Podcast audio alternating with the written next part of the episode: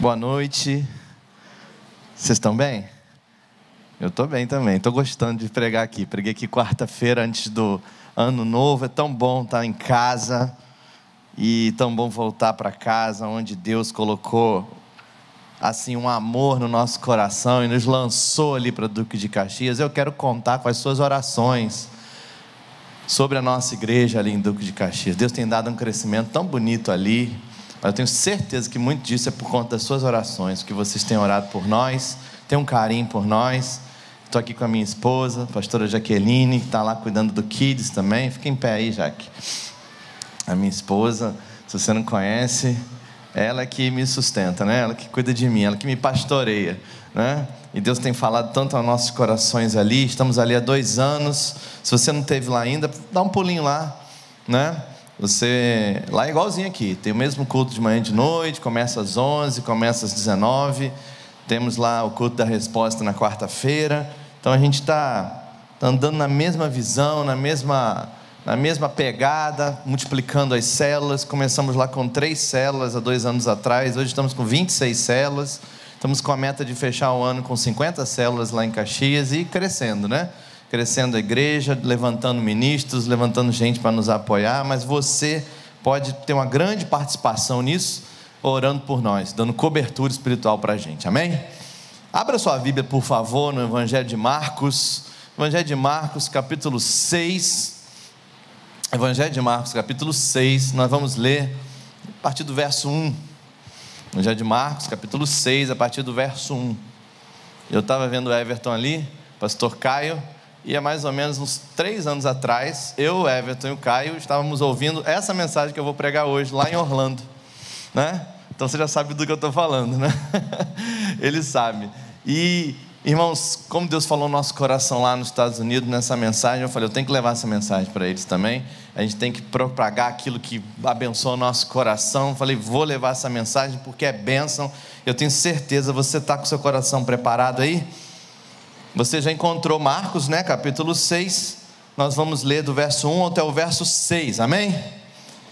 Jesus saiu dali e foi para a sua cidade, acompanhando, acompanhado dos seus discípulos.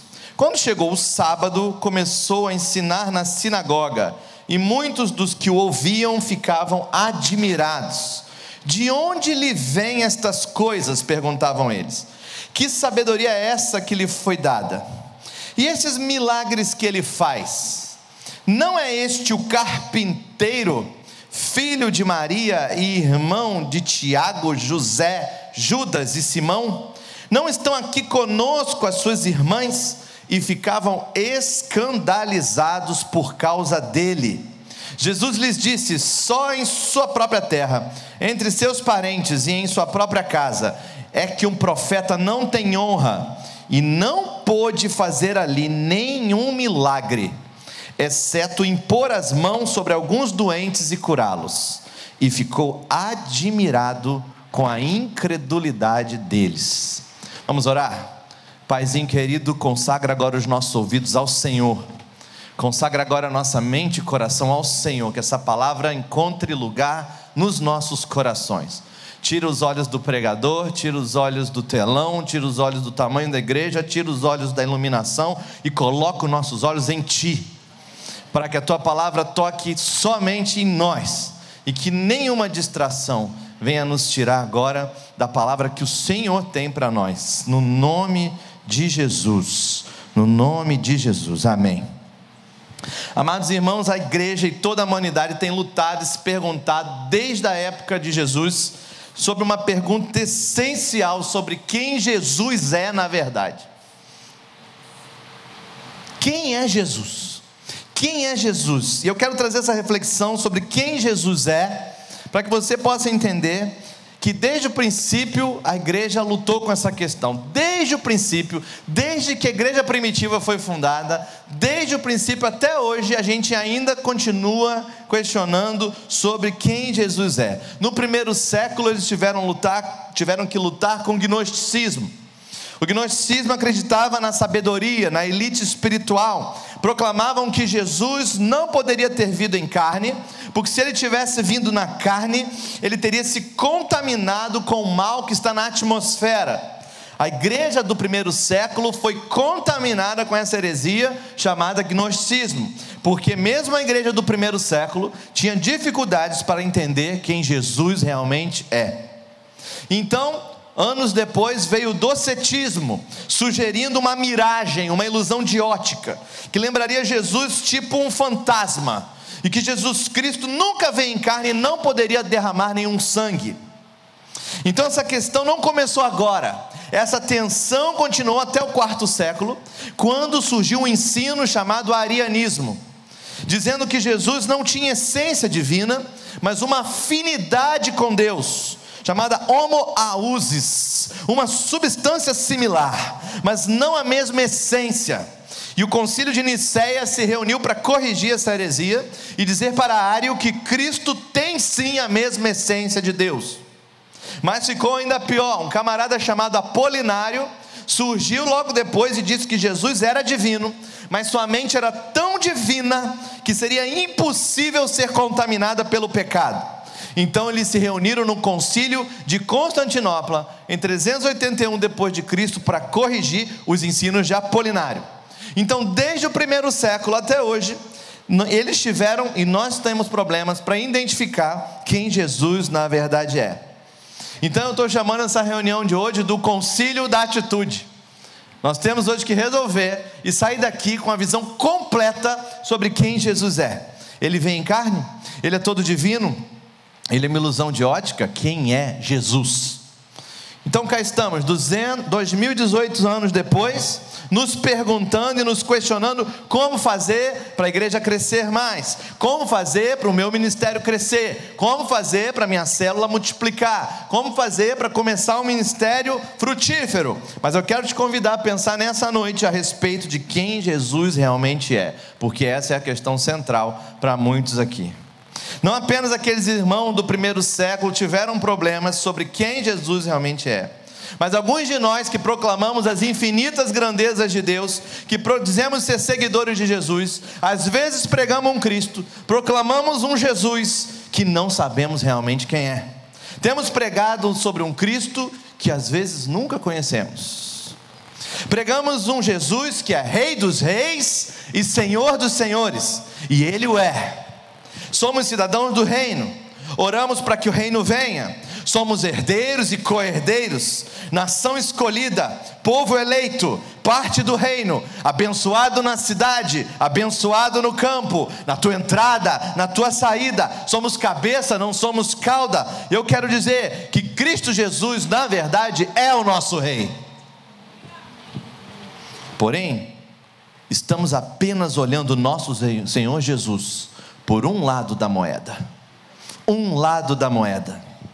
Estamos oferecendo e pregando um Jesus unidimensional. O lado que o chama de Jesus, Rei dos Reis e Senhor dos Senhores, e Ele o é. Nós temos pregado Jesus em sua totalidade, fica a pergunta. Eu digo, não. E o mundo tem dificuldades para encontrar Jesus na igreja e nas nossas vidas, porque se a igreja não sabe quem Jesus é na sua totalidade, ela não sabe quem ela é na sua totalidade. Uma parte de nós temos esse desafio nessa noite. E é que estamos tão presos em sermos cidadãos do reino e proclamar Jesus como rei, que nós inevitavelmente nos tornamos pequenos reis e pequenas rainhas. E a nossa fé está tão baseada na nossa realeza e no nosso desejo de ser reis e rainhas. Mas eu quero lhe dizer que, que você se você só apresentar Jesus como rei, e você só se vê como cidadão desse reino, então nós nunca vamos crescer mais e mais no ministério, porque estamos apresentando uma visão parcial de quem Jesus é. Meus amados irmãos, Jesus não era apenas um rei, Jesus era também um carpinteiro. E eu quero te dizer, nessa noite, eu quero te fazer uma pergunta. O que há de errado com o carpinteiro? O que tem de errado com esse outro lado da moeda? Jesus também era um carpinteiro. Jesus era um carpinteiro. Quando olhamos para os nossos ministérios de sucesso, quando olhamos para algumas igrejas, Quando algumas pessoas olham a mesma aqui para a atitude, sabe qual é o grande problema? Queremos duplicar a realeza deles, sem emular a carpintaria deles. Queremos a história final, o resultado final, mas não queremos contar a sua história toda. E talvez algumas pessoas aqui tenham que pedir desculpas e perdão para os nossos pastores de rede. Perdão, pastora Nádia. Porque vemos agora você com 150, 160, 180 células.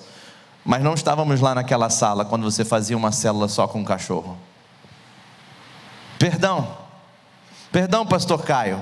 Porque vemos você como pastor de rede hoje.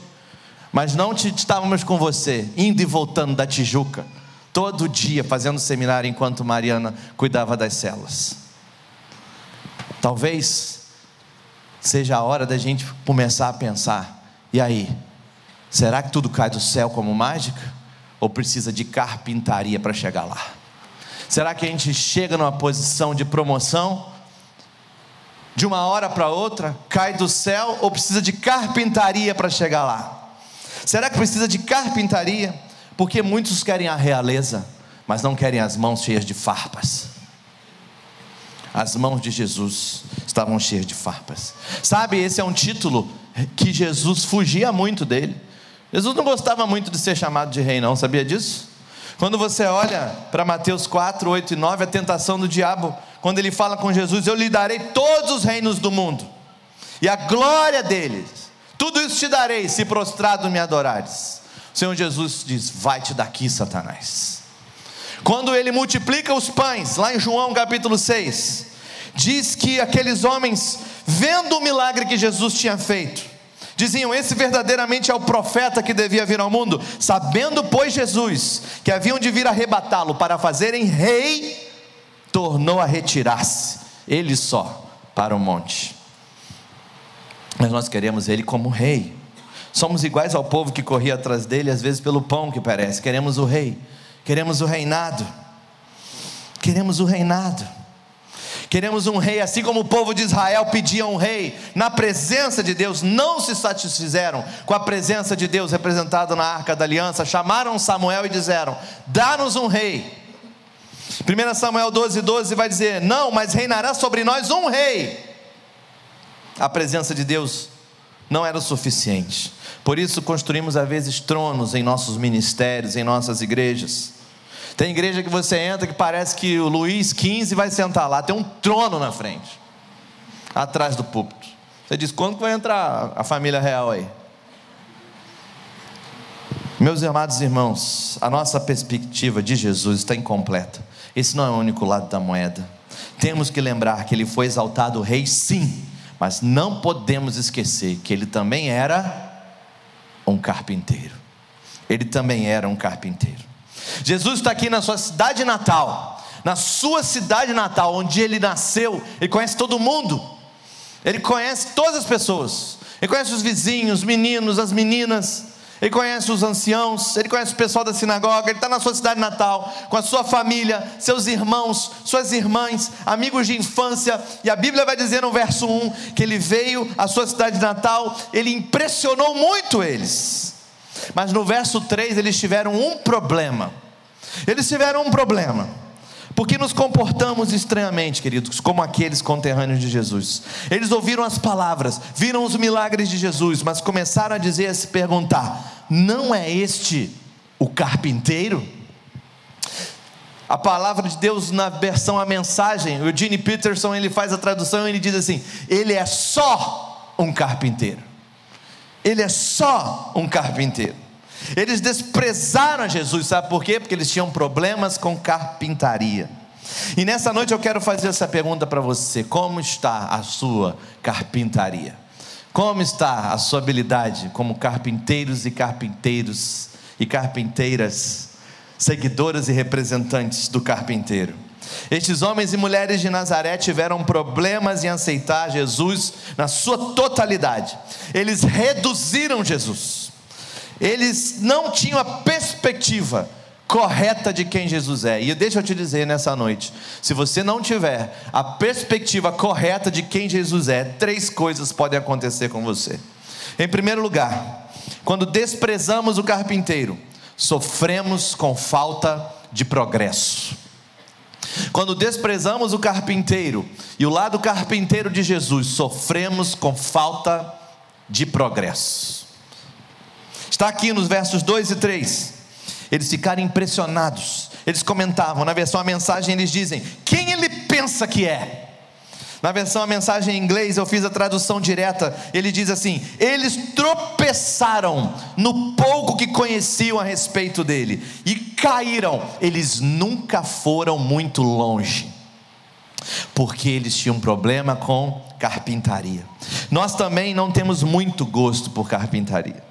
E por não gostar de carpintaria, experimentamos uma paralisação muitas vezes no nosso crescimento. Você já experimentou isso? Começou muito bem, começou a crescer, tá indo, tá indo, tá indo e de repente para tudo.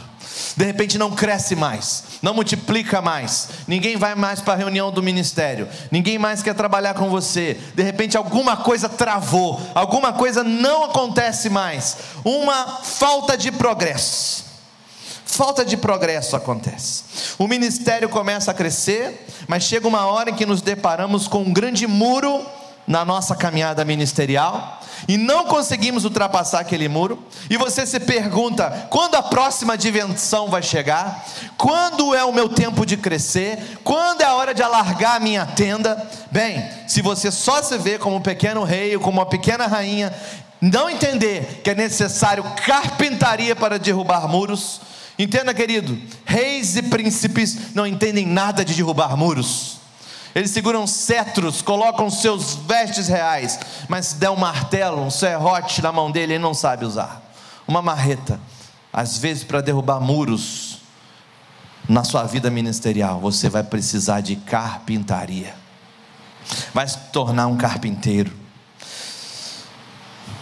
Por isso que eu tenho uma resistência muito grande com a palavra ministério. Sabe por quê? Porque queremos o ministério, porque isso faz de nós ministros. Ministros. Quando deveríamos lembrar que ministério também pode ser traduzido como serviço, mas isso só faria de nós servos. Servos. Só um carpinteiro. É fácil identificar se você tem problema com carpintaria. É moleza. É fácil identificar se você tem dificuldade de dar um abraço no seu irmão no final do culto, se você tem dificuldade de dar um aperto de mão em alguém, se você tem um carrão, mas sua igreja não tem condição de comprar uma Kombi, talvez alguém esteja visitando aqui hoje para ouvir essa palavra. Se novos convertidos se chegarem, você não faz a menor ideia de como integrá-los na vida da igreja. Se você acha que a igreja não precisa se preocupar com os pobres, você tem problema com carpintaria. Talvez seja por isso sua célula não sai do lugar, você parou de servir, você parou de ir atrás deles, você parou de se sacrificar, você parou de perder noites de sono, você parou de investir alguma coisa na vida deles. Queridos, as pessoas só vão fazer o que elas observarem em você. Não é no seu discurso que elas estão interessadas, mas é nas suas atitudes, porque ninguém pode dar o que não tem nós continuamos correndo de cara para a parede, nós não conseguimos alcançar o próximo nível. Isso por quê?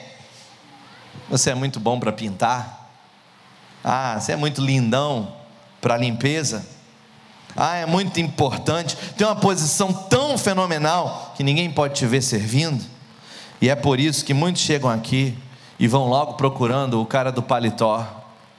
Cadê ele? Hoje quebrou a cara, porque encontrou o gordinho aqui. Às vezes o camarada entra lá em Caxias, é super engraçado. Ele entra tão bem arrumado que eu fico com vergonha. Eu olho para minha esposa, eu devia ter me arrumado mais, que esse camarada aí tá. E ele fica procurando, e você percebe que ele está procurando. Cadê o pastor? E aí, ele não faz a menor ideia que sou eu. Que decepção que ele fica, irmão, quando eu subo no púlpito para pregar. E às vezes eu estou de tênis Nike, sabe? De calça jeans. Ele fala: É esse cara aí? É, é esse mesmo.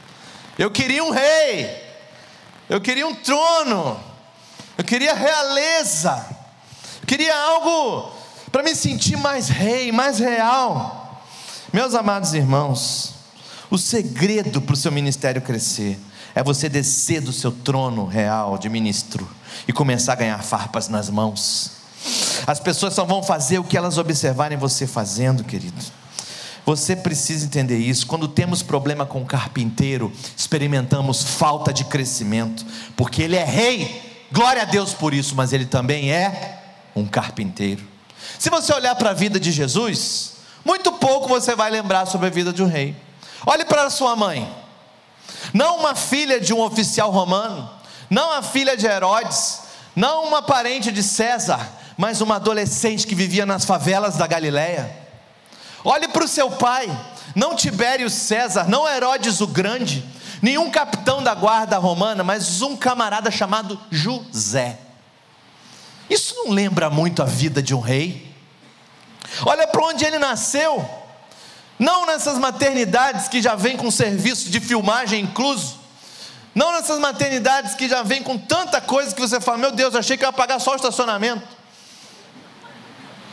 E chega os cartões um atrás do outro. Eu querendo ver minha filha, a moça chegando, vai querer isso? Eu não sei. Nem sabia que isso existia. Quer guardar o umbigo dela? Eu falei, hã? Não nasceu num lugar disso, não. Ele nasceu num lugar fedorento, numa estrebaria, no meio de vacas, no meio de burros, jumentos. Isso não lembra a vida de um rei. Veja onde ele cresceu, não em Roma ou em Atenas, nem em Jerusalém, mas numa cidade chamada Nazaré, que de tão ruim o camarada em João 1 vai dizer: alguma coisa boa pode vir de Nazaré. Imagina que cidade ele foi morar. Isso não lembra a vida de um rei? Quando ele precisou alimentar a multidão, ele não tinha condições de comprar nada, mas ele teve que pegar emprestado um lanche de um menino. Isso não lembra a vida de um rei? Onde ele dormia, não em um hotel, um resort, all inclusive, mas ele disse um dia: as raposas têm seus covis, os pássaros têm seus ninhos, mas o filho do homem não tem onde reclinar a sua cabeça. Isso não lembra a vida de um rei? Olha como ele entrou em Jerusalém, não numa moto Harley Davidson com rodas cromadas, mas usando um jumento emprestado. Isso não lembra a vida de um rei? O que aconteceu quando ele morreu? Ele não foi enterrado em um mausoléu, mas ele teve que pegar emprestado a tumba de outro homem. Isso não lembra a vida de um rei? Então, meus queridos, não há nada na vida de Jesus que nos faça pensar que somos os reis da cocada preta e que nos faz pensar que somos tão bons para gastar algum tempo em carpintaria. Se você quer que seu ministério avance, querido, que sua célula multiplique, que seu bairro seja cheio da glória de Jesus, deixes ele ver, deixes eles verem que você é o que mais se sacrifica, que você é o que mais contribui, que é o que de maior comprometimento, pare de tentar ser um rei. Se você tem problemas com carpintaria, você vai sofrer com falta de progresso.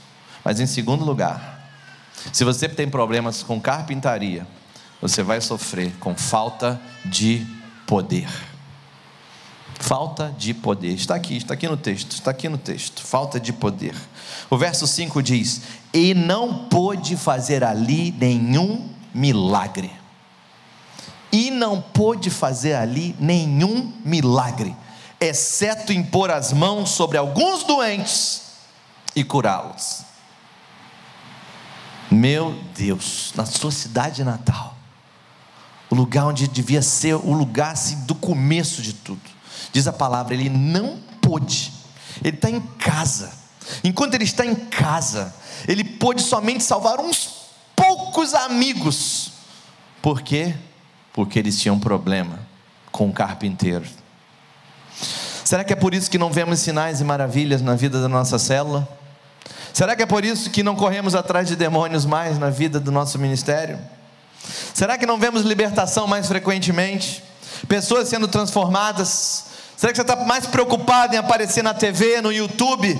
Você deve ficar atento, querido, se você acha que o seu chamado é aparecer na mídia. Deus não te chamou para mostrar a sua humanidade, Deus te chamou para mostrar a divindade dele, a divindade de Jesus. Não podemos deixar nada nem ninguém roubar o nosso poder. Porque quando você é um carpinteiro, querido, eu te garanto, você pode lutar contra demônios. Você pode impor as mãos sobre o doente e ele será curado.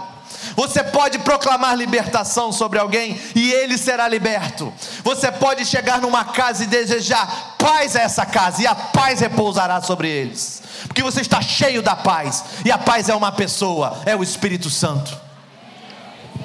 Amados irmãos, quando estamos envolvidos com carpintaria, os milagres acontecem, você não dá conta de contá-los. Vidas são transformadas, casamentos restaurados, jovens libertos das drogas, libertos de tendências suicídias, suicidas, doenças sendo curadas. O poder de Jesus se manifesta enquanto estamos a serviço dele. Não espere que Deus vá agir poderosamente enquanto você está em seu trono de braços cruzados. Os braços de Deus estão cruzados, porque os seus braços estão cruzados, querido. Os braços de Deus na vida das pessoas são os seus braços. Deus age através do seu povo. Somos nós, os sacerdotes, aqueles que tocam o sobrenatural e tocam no natural e trazem a presença de Deus sobre, sobre essas pessoas. E é por isso que o apóstolo Paulo vai dizer: Cristo em nós, esperança da glória. Vivo não mais eu, mas Cristo vive em mim.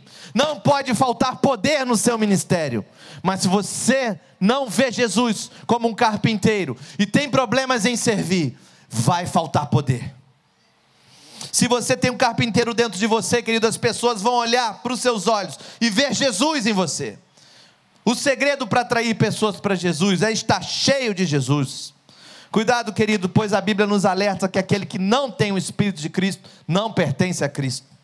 Olhe para o seu vizinho e diga para ele: não se trata de você. Diga aí para ele: não se trata de você, se trata dele. É dele sobre você. É dele sobre você. Queremos espaço, querido, subir aqui, pregar, ser visto por todos. Pare com isso. Deixe o seu dom abrir espaço para você e pare de abrir espaço para o seu dom. É o seu dom que abre espaço para você.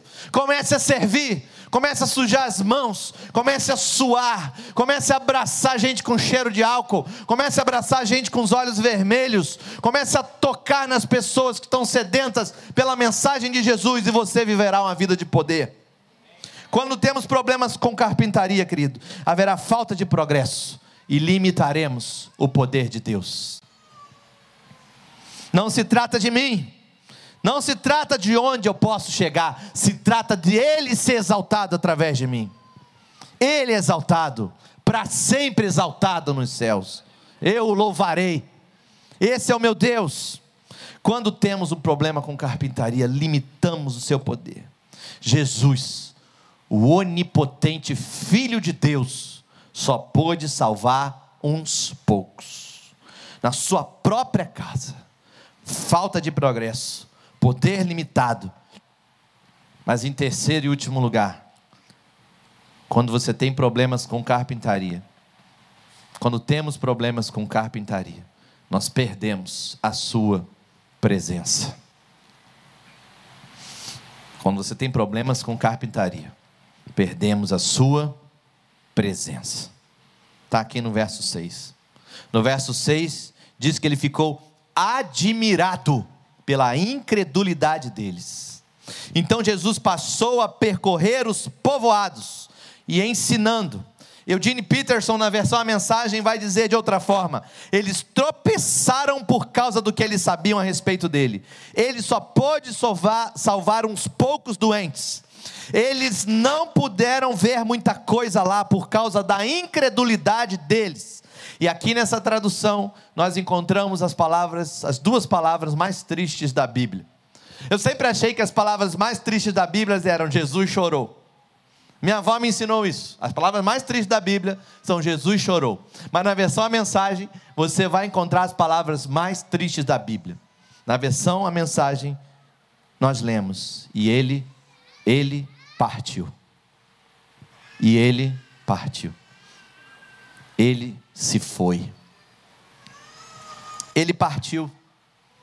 Sabe por que ele partiu? Porque lá em Nazaré, eles tinham um problema com o carpinteiro. Queridos, o Espírito Santo diz para a igreja brasileira hoje: se eu deixar as igrejas do Brasil, 80% das igrejas dessa nação, não vão nem notar que eu fui embora e vão continuar operando da mesma forma.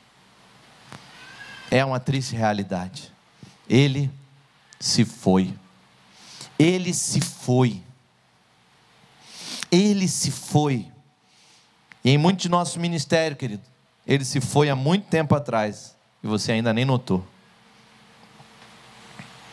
Porque, como reis, nós queremos vir à igreja e estar firmes nas promessas do meu Salvador, mas não vir à igreja e colocar nosso rosto no pó e perguntar: O que queres de mim?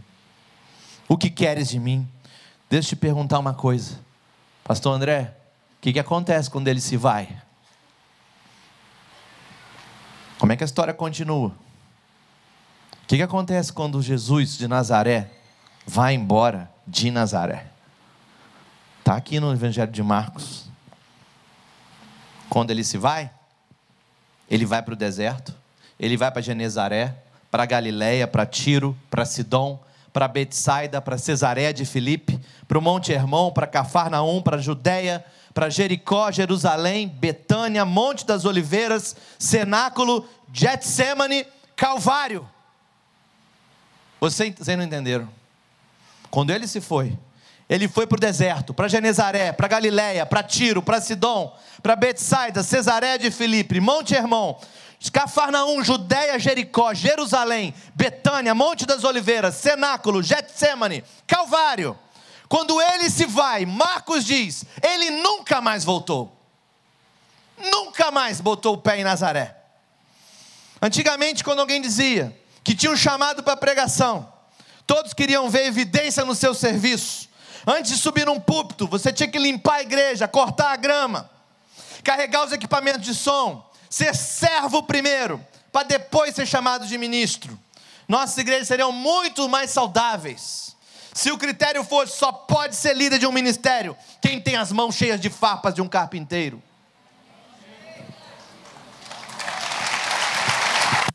Aleluia! Dietrich Bonhoeffer chama isso de o custo do discipulado.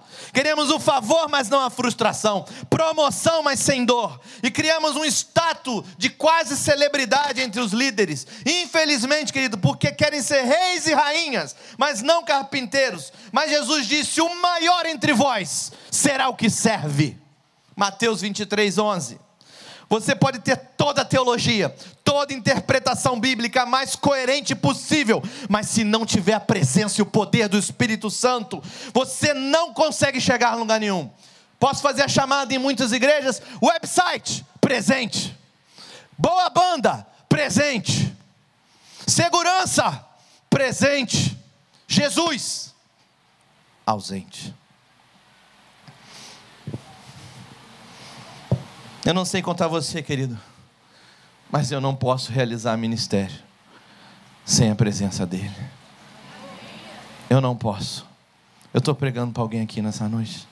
Eu não posso realizar a presença, o ministério sem a presença dEle. Não posso. Como que eu vou conseguir chegar na frente de uma igreja, pregar, reunir pessoas diferentes, cada um uma cabeça, em torno do mesmo propósito, da mesma paixão, do mesmo amor, fazê-las contribuir, fazê-las entender que a visão é aquela. Como um homem faria isso? Não faz. É só a presença de Deus que faz isso. É só você não pode fazer ministério sem a presença dele. A presença de Jesus foi perdida em Nazaré. Esse é o mesmo Espírito, querido, que quebrou o silêncio e disse que haja luz. Eu tenho que ter essa presença. A mesma presença que em forma de pomba desceu sobre Jesus de Nazaré, quando ele emergiu das águas e declarou: Esse é meu filho amado, em quem eu tenho a minha alegria. Deus Cristos desce a água, Deus Teós fala, é meu filho amado, Deus Neumatós, como pomba sobre ele, ungiu aquele homem. E a, a, Bíblia diz em Atos 10, 38, como Deus ungiu Jesus de Nazaré, com o Espírito Santo e poder o qual andou por toda parte fazendo bem, libertando os oprimidos do diabo, porque Deus era com ele. Deus tem que estar com você, querido. Deus tem que estar com você. Esse ministério que você que tem na sua cabeça, no seu coração, só vai começar com a presença dele. Então vá para o seu lugar secreto, ajoelhe e clame por essa presença. Clame por essa unção. Clame por ele. A última vez que nós vimos aquela pomba, querido, a pomba que veio sobre Jesus foi no primeiro batismo, quando o mundo foi batizado por uma inundação, um dilúvio. Noé construiu uma arca, e lá em Gênesis 8, trazendo à existência uma do, dispensação do tempo do dilúvio. Depois da chuva, ele soltou a pomba, e ela voltou com um ramo de oliveira no seu bico, simbolizando que havia vida. Ele soltou a pomba de novo, e na segunda vez, a pomba nunca mais retornou. Se vocês me derem uma licença exegética hermenêutica aqui, e eu puder voar nas asas da interpretação, talvez eu possa te dizer que aquela pomba estava procurando alguém para pousar. Ela tentou pousar sobre Abraão, mas não pôde, porque Abraão era um mentiroso e dizia que Sara era sua irmã. Quase levou à morte o faraó e o rei Abimeleque. Ela tentou pousar sobre Moisés, mas não pôde, que Moisés era um assassino, matou um egípcio e o enterrou para esconder, não pôde. Ela tentou pousar, queridos, sobre Davi, mas não pôde porque Davi era um adúltero e foi a Batseba e matou Urias. Ela tentou pousar sobre Salomão, mas não pôde. Salomão tinha um problema com mulher, 300 esposas, 700 concubinas. Ela tentou pousar sobre Isaías, Jeremias, Ezequiel, Daniel, Oséias. Ela tentou pousar sobre Joel, Amós, Obadias, Jonas, Miqueias, Naum, Abacuque, Sofonias, Ageu, Zacarias, Malaquias. E ela não pôde pousar sobre nenhuma, mas em Mateus capítulo 3, ela encontrou o carpinteiro, Jesus de Nazaré. Ela encontrou e ela disse: Eu fico sobre ele. Aleluia. Esse é o meu carpinteiro. Ela olhou, eu não vou só ficar sobre ele, eu vou cobri-lo e vou permanecer sobre ele. Diz a palavra de Deus em João 1,32, João Batista diz: Ele é o Filho de Deus, o Cordeiro. Eu vi a pomba descendo sobre ele. E aquele que me chamou para batizar com água disse: Aquele que você vê descendo sobre ele a pomba e permanecendo, é esse que batiza com o Espírito Santo. Jesus, o carpinteiro. Ah, eu preciso desse carpinteiro. Diga para alguém aí: eu preciso dessa presença. Eu preciso dessa presença. Eu preciso dessa pomba. Eu preciso dessa pomba que desceu sobre Jesus. Eu não posso viver sem esse ministério. Como viver sem essa presença? Como viver sem essa presença? Deixa eu te perguntar uma coisa, querido. Se uma pomba pousasse nos seus ombros agora, e você tivesse um desejo de nunca mais deixá-la voar, como você andaria? Como você se comportaria? Sabe por quê? Essa pomba, ela tem ciúmes de você. Diz a palavra de Deus em Tiago. E você andaria devagarzinho. Ela está aqui. Ela não pode voar. Eu não quero perder essa presença. Cada passo que eu tomar, cada atitude, cada palavra, cada pensamento, cada olhar, cada reação, cada palavra, cada profecia, cada pregação, considerando que a presença de Deus está sobre os meus ombros. Quem aqui quer emprestar os seus ombros para carregar a presença de Deus? Assim como os sacerdotes carregavam a arca nos ombros, talvez falte a você a consciência de que essa pomba já pousou sobre você. E ela quer pousar e permanecer. Ela quer pousar e permanecer. Ficar em você. Ela não quer ir embora ela quer te capacitar, te ungir. Ela quer, querido. Ela quer. Se eu estiver com Ele, querido, eu posso andar sobre as águas. Se eu estiver com Ele, eu posso impor as mãos sobre o doente, Ele vai se curar. Ah, meu amado, não me entenda mal. Não há nada de errado em querer ter mais, mas essa mensagem é sobre as reais motivações do seu ministério. Você foi chamado? Por quê? Qual é a sua? Por que, que você quer um ministério? Talvez você esteja olhando para trás e pensando: quantas vezes eu quis ser um pequeno rei, uma pequena rainha, preocupado com quem está no comando. Talvez essa não seja temporada para reinado, talvez seja temporada para carpintaria. Mas, pastor, você está falando aí que eu não posso perder essa presença, como é que eu faço? Você precisa administrar esse relacionamento com o Espírito Santo. E existem dois versos na Bíblia que nos ensinam como copiar essa carpintaria. Efésios 4:30 diz assim: Não entristeçais o Espírito Santo. O que, que o apóstolo Paulo está dizendo aqui? Ele está dizendo para a gente que existem coisas que nós fazemos que levam o Espírito Santo a chorar, a ficar triste. E ele diz aos Efésios: não entristeçam o Espírito Santo. Ele está falando aqui de pecado. Ele está falando aqui de pecado. Ele está falando aqui de caráter. Ele está falando aqui de frutos do Espírito. Ele está falando aqui que essa presença só vai permanecer sobre você se você parar de entristecer o Espírito Santo. E talvez alguém aqui nessa noite que tomar uma resolução hoje. Hoje eu vou parar de entristecer o Espírito Santo. Hoje eu vou abrir mão daquele pecado que está escondido. Hoje eu vou abrir mão daquele que não tem nada a ver. Hoje eu vou abrir mão do que ele, o que as pessoas vão pensar de mim. Mas hoje eu vou parar de entristecer o Espírito Santo. Em 1 Tessalonicenses 5,19, o apóstolo Paulo fala de Tessalônica. Uma outra recomendação. E ele diz assim: Não apagueis o Espírito Santo. Em outra versão, não estigais o Espírito Santo. Essa palavra apagar, ela no grego ela significa parar o fluir. É como se você tivesse uma mangueira e dobrasse ela e dissesse: Agora não sai mais água, porque eu dobrei. Você não pode entristecer ele e nem calar ele. Essa presença está sobre você. Ele quer te capacitar. Ele quer transformar a tua vida. Ele quer fazer o teu ministério um ministério sobrenatural. Ele já te chamou para descer do trono. Você já entendeu, tá com o martelo e o serrote na mão, tá dizendo: "Eu sou um carpinteiro, seguidor de Jesus". Mas ele está te perguntando nessa noite: "E aí? Você quer que eu venha sobre você hoje?" E muitos aqui vão dizer: "Quero". Quem quer o Espírito Santo aqui? Eu quero. Mas você quer que ele permaneça sobre você? Está disponível para você. Está disponível para você. Você só precisa fazer duas coisas: não entristecer ele e não apagar ele.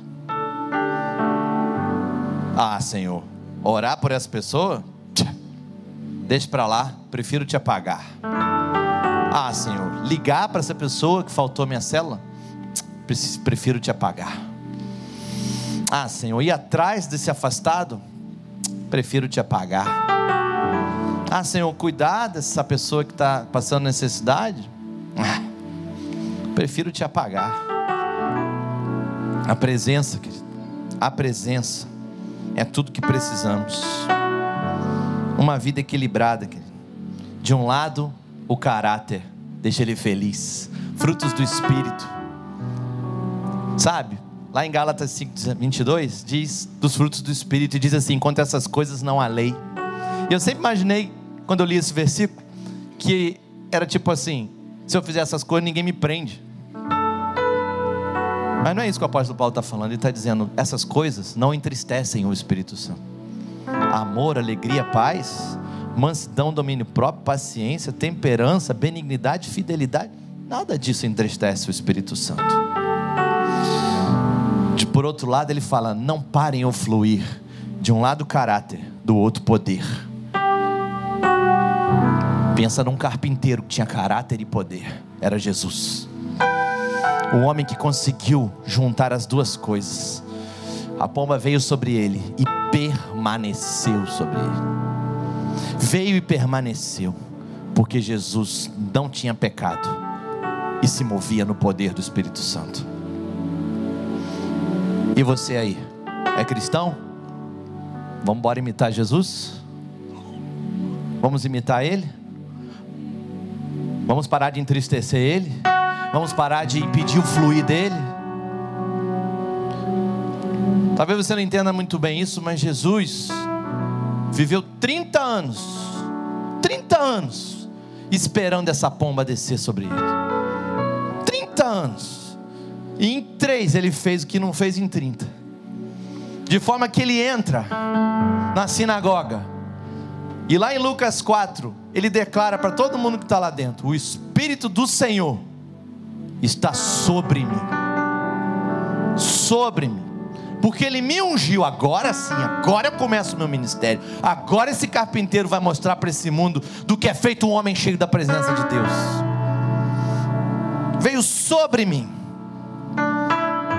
Amados, vivendo em vitória contra o pecado, pela graça de Deus atuando em nós, andando no Espírito, olhando para o coração de Deus. Esse é o retrato de uma igreja poderosa, que vai responder a pergunta: não há nada de errado com o carpinteiro. Não há nada de errado com ele. Não há nada de errado. Então, você vai voltar para casa, fazer o seu trabalho e servir. Você precisa ser fiel na carpintaria. Não espere que Deus vai te exaltar como reis e rainhas se você não tiver farpas nas mãos. Jesus se foi de Nazaré. Sabe uma coisa? Para Nazaré, por muito tempo não houve esperança. E se ele vai, qual é a esperança? Ele nunca voltou para Nazaré. E talvez alguém aqui precise se arrepender hoje. O que acontece se ele vai, eu não sinto mais a presença dele. Não havia esperança para aquelas pessoas, de acordo com Marcos, mas a nossa mensagem aqui é mensagem de esperança. Será que há alguma palavra de recomeço? O que, que você faz? Se ele se foi e você está tão preso no orgulho, não consegue mais sentir a sua presença e nem o seu poder. Sabe, havia um outro amigo que foi ungido para ser rei, mas ele caiu no adultério e no assassinato. Ele não sentia mais a presença de Deus. E Davi, depois de confrontado pelo profeta Natan, ele passa por um momento de profundo arrependimento. E talvez você tenha que dar, tenha que fazer essa oração hoje, junto com Davi, e dizer para Deus assim: tem misericórdia de mim, ó Deus, por teu amor, por tua grande compaixão, apaga as minhas transgressões, lava-me de toda a minha culpa, purifica-me do meu pecado, pois eu reconheço as minhas transgressões, e o meu pecado sempre me persegue, contra ti, contra ti somente pequei e fiz o que tu reprovas. Ah, Deus, purifica-me com ensopo e ficarei puro. Lava-me e mais branco do que a neve serei. Faze-me ouvir de novo júbilo e alegria, e os ossos que esmagaste exultarão. Esconde o rosto dos meus pecados e apaga todas as minhas iniquidades. Crie em mim um coração puro, ó Deus e renova dentro de mim um espírito estável. Não me expulses da tua presença, nem tires de mim o teu Santo Espírito. Devolva-me a alegria da tua salvação e sustenta-me com um espírito pronto a obedecer. Hoje é noite de recomeço aqui nesse lugar. Hoje é noite de arrependimento aqui nesse lugar. Será? Hoje eu volto para casa, mas eu não volto igual, eu volto mudado. Porque hoje o carpinteiro tocou meu coração. O carpinteiro tocou em mim. Vamos ficar de pé? Fique de pé aí no seu lugar. Fale com o seu carpinteiro, fale com ele. Fale com ele. Sabe de uma coisa? Você precisa olhar para ele mais vezes. Olha para ele. Olha para esse carpinteiro mais vezes. Numa sexta-feira, havia um carpinteiro que viveu por 33 anos, andou nas ruas de Jerusalém, levaram ele para a sala de um julgamento, e naquela sexta-feira, pegaram o meu carpinteiro e o levaram para o Monte Calvário. Pegaram ele e lá o chicotearam e ele morreu na hora. Ele morreu na hora nona. O meu carpinteiro carregou uma cruz por mim e por você. E ele morreu. Sexta noite, sábado o dia inteiro. Qual é a esperança? Mas amados, glorificado seja o nome do Senhor. Diz a palavra de Deus que logo cedo, no primeiro dia da semana, você pode repetir aí, logo cedo, logo cedo, o meu carpinteiro ressuscitou, e Deus deu um nome, acima de todo nome. Acima de todo nome. O meu carpinteiro é Rei dos Reis, Senhor dos Senhores, está sentado à destra do Pai. Um dia voltará para buscar a sua igreja, e eu vou com ele. Eu vou com ele, aleluia. Você pode estar lutando hoje, querido, mas se você se entregar ao carpinteiro hoje, algum dia, ele pode te tornar alvo mais do que a neve. Alvo mais do que a neve. Talvez tenha aqui hoje alguém aqui hoje nessa noite precisando se entregar para esse carpinteiro pela primeira vez hoje. Precisando derramar o seu coração na presença dele hoje pela primeira vez. Ou talvez hoje você precise voltar para os caminhos do Senhor e dizer: Ah, Senhor, me perdoa. Crie em mim um espírito estável, cuida de mim. Abaixe sua cabeça, ore ao Senhor agora, todos de cabeças baixas. Você quer receber Jesus hoje? Quer receber o seu carpinteiro hoje? Quer receber esse que salva o mundo do seu pecado? O Cordeiro de Deus. Faça uma oração aí no seu lugar. Diga para ele assim: Santo Deus, eu entendi nessa noite que o poder que estava sobre Jesus era o teu Santo Espírito. Eu entendi nessa noite que esse Jesus de Nazaré, que muitos desprezaram, se entregou por mim e morreu na cruz do Calvário pensando em mim. E Deus o ressuscitou dos mortos. Por isso, Deus, hoje eu apresento meu coração a Ti cheio de arrependimento, eu rendo meu coração ao Senhor. E hoje eu quero me entregar e receber Jesus como Senhor e Salvador da minha vida.